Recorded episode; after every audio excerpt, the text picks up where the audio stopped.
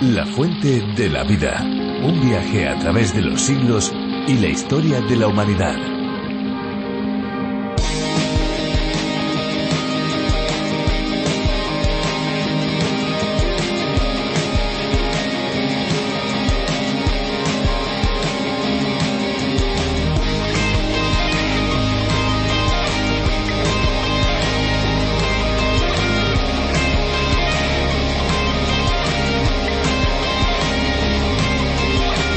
Los ríos constituyen un ecosistema proporcionando así una serie de servicios y bienestar que garantizan a la vez la disponibilidad del recurso y la preservación del medio. Esta obviedad, a la vista de los ecólogos, no ha sido reconocida en el ámbito de la gestión del agua hasta fechas muy recientes. Para saber si un río está bien conservado hay que conocer si la estructura y la funcionalidad del río como ecosistema no ha sido significativamente alterada por el hombre. Para ello, la Directiva Marco del Agua sugiere el uso de diversas métricas de cálculo o índices biológicos mediante los cuales es posible clasificar los estados de salud de los ríos. De nuevo con todos ustedes, soy Esperanza Suárez y les doy una cordialísima bienvenida a este tiempo de radio. Yo estoy lista y mis compañeros aquí, todo el equipo, también están listos y preparados para pasar los próximos minutos junto a ustedes en un viaje apasionante por cada uno de los libros de la Biblia. Bienvenidos.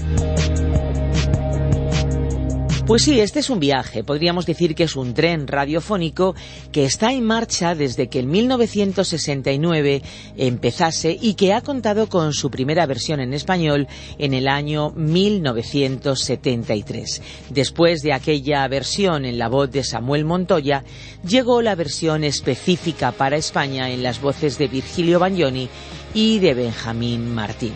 ¿Sabían ustedes que la lengua castellana o la lengua española es una de las que más se habla en el mundo? Pues sí, porque no solo es de las que cuentan con más hablantes nativos, sino que muchas personas aprenden el idioma español cada día. Qué bueno qué maravilla es tener este idioma en la palabra de Dios, porque de esta forma la palabra de Dios puede alcanzar a muchas personas que ya lo hablan y algunas que lo están aprendiendo. Y qué bueno saber que la fuente de la vida puede contribuir a ello. ¿No les parece? Pues después de esta breve introducción y de nuestra bienvenida y saludos, nos vamos a ir ahora a escuchar una canción, una canción que hemos seleccionado para todos los amigos que hoy están a nuestro lado. Al final del programa les recordaremos las vías de contacto con la fuente de la vida. Estén atentos porque queremos conocer sus opiniones, sus comentarios, sus sugerencias. Y también si tienen dudas y preguntas, ahí estamos. Les daremos estas vías al final del espacio. Ahora ya, disfrutemos de la canción de hoy.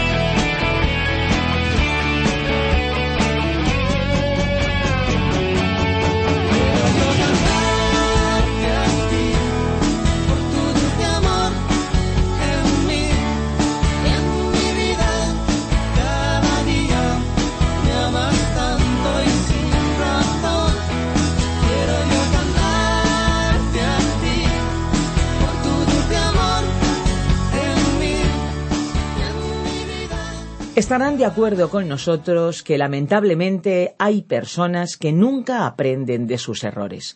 Aunque se les diga una y otra vez que deben corregir sus acciones y su comportamiento, por mucho que les pasen cosas, cuestiones desagradables, vuelven una y otra vez a sus equivocaciones. Las consecuencias son evidentes. Así ha pasado también con el pueblo de Israel. Lo constata las Sagradas Escrituras, la Biblia. Efectivamente, una y otra vez el pueblo escogido por Dios actuó de manera que desagradaba a Dios, pero por mucho que las malas consecuencias vinieran y Dios les advirtiera y también corrigiera, seguían apartándose.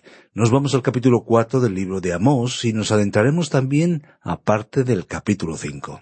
En estos textos vamos a descubrir las palabras de Dios a Israel ante esos comportamientos. Les animamos amigos a quedarse con nosotros hasta el final de la reflexión e incluso les animamos a dejarnos su opinión una vez que finalice el espacio en nuestro número de WhatsApp. Tomen nota. 601 20 32 65. Llámenos, comuníquense con nosotros y díganos qué les ha parecido el espacio de hoy. 601 20 32 65. Nos vamos ya a la reflexión.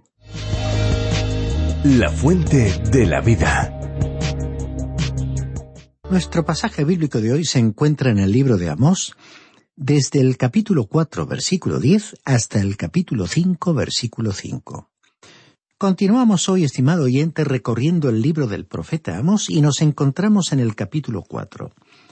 Vamos a recordar que en nuestro estudio hemos llegado a una serie de tres capítulos que tratan específicamente sobre Israel, es decir, sobre las diez tribus del reino del norte. En el capítulo cuatro se nos recuerda que en el pasado Dios castigó a Israel por su maldad. Después, en el capítulo cinco, veremos que en el futuro Israel será castigado por su maldad.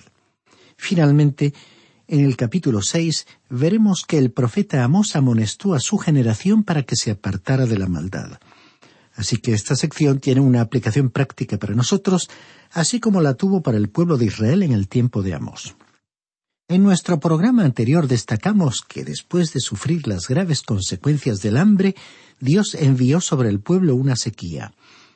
Él es quien controla la lluvia y en aquella ocasión la retuvo durante tres meses antes del tiempo de la cosecha, lo cual constituyó un desastre. Y observemos que Dios hizo que lloviera en una ciudad y no en otra. Dios actuó de esta manera para mostrarles que no llovía por casualidad, sino por su voluntad soberana. La sequía fue tan grave que la gente de una ciudad se desplazaba a otra ciudad donde había agua, y desde allí la transportaban a sus hogares en jarros y odres o recipientes de cuero. Estas penurias debieron hacerlos volver a Dios, pero ya lo oímos que él dijo Con todo no os volvisteis a mí. Lo sucedido había sido una advertencia de Dios, pero ellos no le prestaron atención. Dice el versículo nueve de este cuarto capítulo Os herí con viento del este y con oruga la langosta devoró vuestros muchos huertos y vuestras viñas, vuestros higuerales y vuestros olivares, pero nunca os volvisteis a mí, dice el Señor. Dice aquí, os herí con viento del este y con oruga. Los cultivos fueron arrasados por el viento abrasador del desierto, y la oruga, o el añublo según otra versión, que es una especie de hongo, se formó a causa de sequía excesiva y no por la humedad. Aquí también se hace referencia a una plaga de langostas que devoró lo que había quedado. Y leemos otra vez la misma conclusión por parte del Señor. Pero nunca os volvisteis a mí. Leamos ahora el versículo diez de este cuarto capítulo de la profecía de Amós. Envié contra vosotros mortandad tal como en Egipto. Maté a espada a vuestros jóvenes. Vuestros caballos fueron capturados e hice subir el hedor de vuestros campamentos hasta vuestras narices mas no os volvisteis a mí, dice el Señor. Aquí hay una dramática mención al olor de los cadáveres que fueron víctimas de la peste o de la guerra. Sin embargo, y a pesar de estas calamidades extremas para la supervivencia, el pueblo mantuvo su actitud de rebeldía y no se volvió al Señor, como este mensaje reiteró una y otra vez. Ahora la próxima plaga que se mencionó en este capítulo la encontramos en el versículo once de este cuarto capítulo de la profecía de Amós. os trastorné como Dios trastornó a Sodoma y a Gomorra, y fuisteis como tizón escapado del fuego, mas no os volvisteis a mí, dice el Señor. Algunos estudiosos de la Biblia opinan que este versículo es una especie de resumen de las plagas anteriores. Nos permitimos dudarlo porque por el libro del profeta Jonás sabemos que en esa época los asirios estaban realizando incursiones en el reino del norte o de Israel. Atacaban en diversos lugares y a veces capturaban a toda una comunidad y la conducían al cautiverio. Dios estaba permitiendo que los asirios actuaran como un pájaro, dando picotazos esporádicos en uno y otro lugar en el territorio del reino. Esta situación debería haber sido como una advertencia para todo el pueblo de que algún día la totalidad del reino podría ser conquistado. Pero ellos no aceptaron esa advertencia de Dios y continuaron practicando la maldad. Y la conclusión del Señor, como en los casos anteriores, fue expresada en la frase divina pero no os volvisteis a mí. Continuemos leyendo el versículo doce de este cuarto capítulo de Amós. Por eso, Israel, haré lo mismo contigo, y porque te he de hacer esto, prepárate, Israel, para venir al encuentro de tu Dios. Observemos que en este pasaje Dios no les dijo lo que iba a hacer, simplemente les dijo, haré lo mismo contigo. Sería una sorpresa, desde nuestra perspectiva sabemos que serían los asirios quienes vendrían a atacarlos repentinamente y los conducirían al cautiverio. En otras palabras, el pueblo de Israel simplemente no creyó en Dios y no restableció su relación con Él. Y lo interesante fue que Dios, más allá del castigo del cautiverio que sufrirían bajo los asirios, les dijo además, Prepárate Israel para venir al encuentro de tu Dios porque cuando Asiria descendió contra ellos, no se llevaron a toda la gente al cautiverio. Muchos de ellos fueron muertos. Esto significó que se iban a encontrar con Dios a través de la muerte, que es un hecho que todo individuo debe afrontar. Algún día todos nosotros tendremos que presentarnos ante Dios en el momento de nuestra muerte. Así que el mensaje dirigido a Israel, resumido en las palabras prepárate para venir al encuentro de tu Dios, es incluso hoy el mensaje de advertencia para cada persona. Cierto hombre a quien Dios había tratado de una manera muy severa debido al pecado que existía en su vida, contaba cómo Dios había tratado con él. Y dijo que el juicio, el severo castigo que le había venido por lo que había hecho, era algo que como ser humano podía soportar. El pastor de su congregación le estaba consolando y entonces aquel hombre le dijo Lo que me inquieta, lo que me preocupa enormemente no es el castigo que ha caído sobre mí, sino el hecho de que aún tengo que presentarme ante Dios, y ello me hace temblar. Y el pastor le respondió Bueno, usted sabe que yo también voy a tener que presentarme ante Dios. Y si tuviera que estar ante Él tal como soy, entonces, por cierto, estaría aterrorizado. Pero no voy a presentarme ante Él como si fuera simplemente yo mismo. Yo estoy en Cristo, unido a Cristo, y Dios va a ver en mí a Cristo. Yo he sido aceptado en el amado, en mi Salvador. Y este hombre entonces respondió, sí, este es el único consuelo que me queda hoy a causa de la clase de vida que he vivido. Estimado oyente, este mensaje que hemos leído, prepárate para venir al encuentro de tu Dios, es también para usted prepárese para encontrarse con su Dios. Supóngase que en este mismo momento usted pasara a la presencia de Dios, y algunos de nosotros quizá lo hagamos pronto. Supóngase que su vida ha terminado, y le aseguramos que las cosas que eran para usted importantes aquí en la tierra ya no tendrán más importancia. Y como la vida ha llegado a su fin, usted se encuentra en la presencia de Dios. ¿Cómo va a presentarse ante Él? Quizás usted ha vivido para agradar a la gente, para llevarse bien con todos y para pasarlo lo mejor posible, igual que la mayoría de las personas. Pero ahora esa etapa en la tierra ha concluido. ¿No sabe usted que no puede presentarse ante él por sus propias fuerzas, por los méritos supuestamente acumulados, por su propio carácter y por la forma en que vivió? Usted y yo no tenemos nada que ofrecer a Dios porque espiritualmente estamos en la bancarrota, en quiebra, como dice la Biblia, concretamente el apóstol Pablo, estamos espiritualmente muertos en nuestros pecados y transgresiones. La única forma en que usted y yo podemos presentarnos ante la presencia de Dios es unidos a Cristo. Y como también dijo San Pablo, Él fue entregado a la muerte por nuestros pecados y resucitó para nuestra justificación, para que usted y yo podamos presentarnos ante Dios justificados. De esta manera nos presentaremos ante Dios con la justicia de Cristo. Volviendo ahora al pasaje bíblico del profeta Amós que nos ocupa, veremos que este predicador rural nos explicaría quién es este Dios ante quien debemos presentarnos. Estas palabras del profeta constituyen una de las declaraciones más majestuosas e inspiradoras de la palabra de Dios.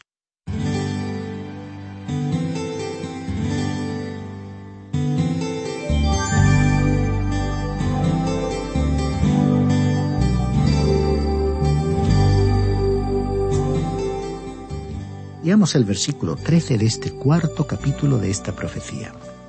Ciertamente el que forma los montes y crea el viento, el que anuncia al hombre su pensamiento, hace de las tinieblas mañana y pasa sobre las alturas de la tierra. El Señor, Dios de los ejércitos, es su nombre. Aquí el profeta Amós nos presentó a Dios como el omnipotente, omnisciente y omnipresente. Él es el creador omnipotente, él tiene todo el poder. Fue Él quien formó las montañas y creó el viento. Él es omnisciente y conoce nuestros pensamientos desde lejos. Y Él es omnipresente. Dice aquí que Él pasa sobre las alturas de la tierra. No importa dónde usted vaya, estimado oyente, aun si fuera hasta la luna o a los planetas más lejanos, no podría alejarse de Él. Quizás en esta vida usted ha logrado mantener una buena imagen para que sus familiares, vecinos y amigos le consideren una buena persona. Pero en su presencia, en el cielo, Dios le verá a usted tal como lo describió Moisés en su oración del Salmo 90, versículo 8, que dice, Pusiste nuestras maldades delante de ti, nuestros pecados secretos a la luz de tu presencia. O sea, que la Biblia nos indica claramente que Dios le conoce a usted, me conoce a mí, es inútil tratar de mantener ante él una fachada, una vida de apariencias, tratando de ocultar nuestra realidad interior. Puede usted entregarse a él sin reservas, porque él conoce su estado espiritual, sus transgresiones. Como solía decir el doctor Schaefer en sus clases, el pecado secreto en la tierra es un escándalo público en el cielo. Podemos decir sin exagerar que él nos conoce hasta la médula pero él también conocía personalmente a la gente a la cual estaba hablando el profeta Amós. Y así, con intensos sentimientos hacia ellos, el profeta les instó a que se prepararan para encontrarse con su Dios. Y así llegamos al capítulo cinco con el siguiente título. Israel será castigado en el futuro por su maldad. El capítulo anterior concluyó abruptamente con una sensación de llegar a un punto final, fue como si Dios hubiera cerrado la puerta, que el juicio o castigo era inevitable y que no había ninguna esperanza para Israel. Aunque el capítulo cinco se proyectó hacia el futuro y dejó bien en claro que Dios castigaría a aquel pueblo por su maldad, veremos que en los primeros quince versículos Dios le rogó a Israel para que ese pueblo lo buscara para poder así evitar el juicio. Mientras él no señaló que había llegado el anuncio final del castigo, juicio que consistió en el cautiverio del pueblo, aún habría esperanza para ellos. Escuchemos pues lo que dice el primer versículo de este capítulo cinco. Oíd esta palabra de lamentación que yo levanto sobre vosotros, casa de Israel. Fue como si él estuviera entonando una lamentación, un canto fúnebre muy triste. Entonces habló de ellos con ternura. Continuemos leyendo el versículo dos de este quinto capítulo de Amós. Cayó la Virgen de Israel y no podrá levantarse ya más. Postrada quedó sobre su tierra y no hay quien la levante. Recordemos que cuando el profeta Oseas comenzó su profecía, habló de la experiencia que había tenido en su hogar. Él se había casado con una prostituta y Dios le envió a predicar al reino del norte o de Israel, diciéndoles a sus habitantes Sois como una prostituta, pero Dios aún os ama. Y aquí en nuestro pasaje el profeta Amós dijo, Eras como una virgen y Dios contrajo matrimonio contigo. Esta es hoy una figura de cada creyente. El apóstol Pablo incluso les escribió a los Corintios en su segunda carta capítulo once versículo dos. os he desposado con un solo esposo para presentaros como una virgen pura a Cristo. Cuando acudimos a Él, nuestros pecados son perdonados y comenzamos una nueva vida unidos a Cristo. Pero, ¿qué podríamos decir de usted, estimado oyente? ¿Cómo ha sido su relación con Él durante los últimos años? ¿Habrá usted actuado como aquel pueblo de Israel? ¿Ha sido usted fiel a Él? ¿No se habrá alejado de aquel que lo ama? ¿Se habrá usted extraviado por influencia de los valores del mundo y de las tendencias que todos compartimos y que forman parte de nuestra naturaleza humana? ¿No le estará el enemigo de Dios arrastrando de un lugar para otro? En la actualidad, muchísimos cristianos se encuentran en esa situación, que en aquella época sólo pudo inspirar al profeta la siguiente canción triste, una lamentación que leemos en este versículo cayó la Virgen de Israel y no podrá levantarse ya más. Postrada quedó sobre su tierra y no hay quien la levante. Continuamos leyendo el versículo tres de este quinto capítulo. Porque así ha dicho el Señor Dios, la ciudad que salga con mil volverá con cien, y la que salga con cien volverá con diez en la casa de Israel. El profeta Amós realmente estaba diciendo, Prepárate para venir al encuentro de tu Dios. Mira cuántos van a morir. Este versículo nos informa de que iba a morir un número muy elevado de personas, un elevado porcentaje de la población. Aquí se refirió a aquellos que no irían al cautiverio, sino que quedarían en la tierra, aunque muchos de ellos resultarían muertos en ese ataque. Escuchemos aquí al profeta. Estas palabras fueron como un último llamado a aquella nación. Leamos el versículo cuatro de este quinto capítulo. Pero así dice el Señor a la casa de Israel, Buscadme y viviréis. Aquí vemos que la invitación aún seguía abierta. La palabra de Dios había sido comunicada. Dios estaba llamando a aquellos habitantes del reino para que se volvieran a Él. Si lo hubieran hecho incluso en aquel último momento, habrían vivido. Y finalmente por hoy leamos el versículo cinco de este quinto capítulo de la profecía. Mas no busquéis a Betel, ni entréis en Gilgal, ni paséis a Beerseba, porque Gilgal será llevada en cautiverio y Betel será deshecha. Aquí vemos la advertencia, mas no busquéis en Betel. Betel era la ciudad en la que se había instalado uno de los dos becerros de oro. Por cierto, hoy es difícil localizar a Betel. Los guías turísticos tratan de identificarla con uno o dos lugares, así que no podemos estar seguros de la situación concreta de aquella ciudad. La ubicación general de la zona es bien conocida, pero señalar el lugar concreto con precisión sería un problema. El profeta también les dijo que no entraran en Gilgal. Gilgal fue el lugar en el cual el pueblo de Israel acampó cuando cruzaron el río Jordán, cuando entraron por primera vez en la tierra bajo la dirección de Josué. Allí instalaron el tabernáculo o tienda de reunión, y fue la zona en que organizaron su marcha contra la ciudad de Jericó. Se convirtió en un lugar sagrado. En realidad, Dios les había dicho que le contaran a sus hijos que aquel había sido el lugar en el cual Él los había librado. En cambio, este pueblo había caído en la idolatría y estos lugares que habían sido sagrados para Dios se convirtieron en lugares para erigir ídolos. Además, el profeta les dijo que no pasaran a Beerseba. Beerseba se encontraba lejos, en el reino del sur o de Judá, en el Negev. Era otro lugar famoso. Fue en Beerseba donde el patriarca Abraham y Abimelech, príncipe filisteo de Gerar, hicieron un pacto y después Abraham invocó el nombre del Señor, como podemos ver en el libro de Génesis capítulo 21.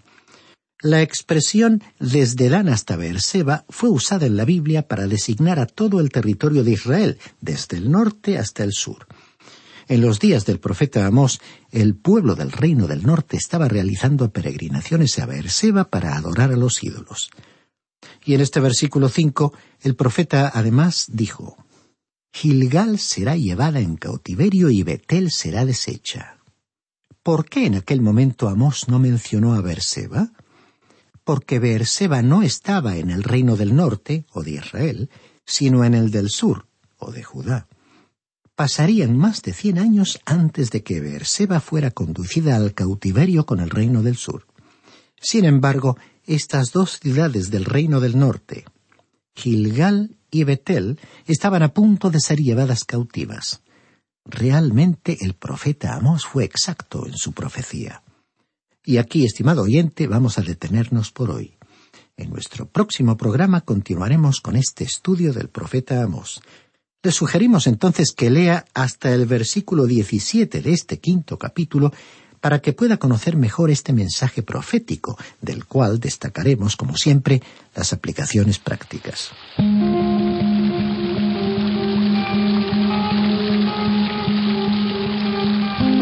Ya toca ir finalizando amigos y queremos agradecer profundamente a todos aquellos que nos dejan sus mensajes en nuestros números de teléfono. Nuestro número de WhatsApp es la vía más inmediata. Los mensajes que ustedes nos dejan ahí son de mucho ánimo y estímulo para nosotros. Tomen nota de nuestro número 601 20 32 65. Recuerden que si llaman desde fuera de España deben pulsar el prefijo más 34. Si lo que prefieren ustedes es enviarnos un correo electrónico, pues lo pueden hacer, claro que sí. Tenemos una dirección habilitada para que la usen. info arroba radioencuentro.net info arroba radioencuentro.net Si desean volver a escuchar este espacio o tal vez alguno de los programas anteriores, lo pueden hacer en nuestra web lafuentedelavida.com o bien en la aplicación La Fuente de la Vida, que también se puede encontrar con el nombre a través de la Biblia. Y no se olviden que si desean obtener el USB con todos los programas de la Fuente de la Vida, lo pueden solicitar no solamente por email, no solamente a nuestro número de WhatsApp, sino también a nuestro número fijo 91 422 0524. Allí encontrarán a alguien que les atenderá y en el caso de que llamen a una hora que no haya nadie, nuestro contestador automático recogerá sus mensajes. Y ahora sí, ahora ya amigos, es el momento de decirles adiós. Y lo hacemos, como es habitual, con esa frase, lema que caracteriza nuestro espacio. Este espacio que llega a tantos lugares. No se olviden amigos, recuerden, hay una fuente de agua viva que nunca se agota. Beba de ella.